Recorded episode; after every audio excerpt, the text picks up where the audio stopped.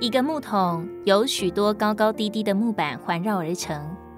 其中最低的那条决定了水桶的容量。基督徒也是一样，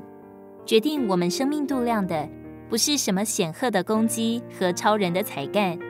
而是活出基督的卑微，在各面都能辅救不同的人。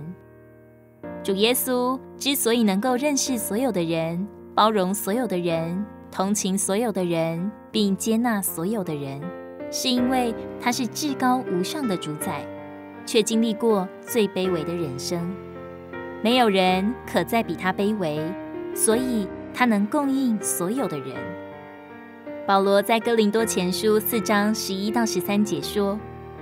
直到今时，我们还是又饥又渴，又赤身露体，又挨拳打，又居无定所，并且劳苦亲手做工，被人咒骂，我们就祝福；被人逼迫，我们就忍受；被人毁谤，我们就善劝。”我们成了世界上的污秽，万物中的渣滓，直到如今。保罗放弃了自己显赫的出身和成就，只愿为着神的权益和旨意。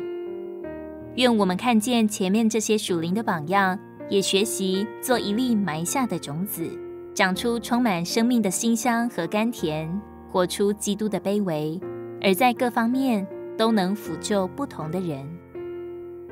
腓利比书二章三节：凡事都不思图好争，也不贪图虚荣，只要心思卑微，个人看别人比自己强。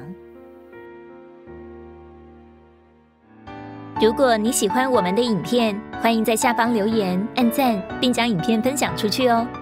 天天取用活水库，让你生活不虚度。我们下次见。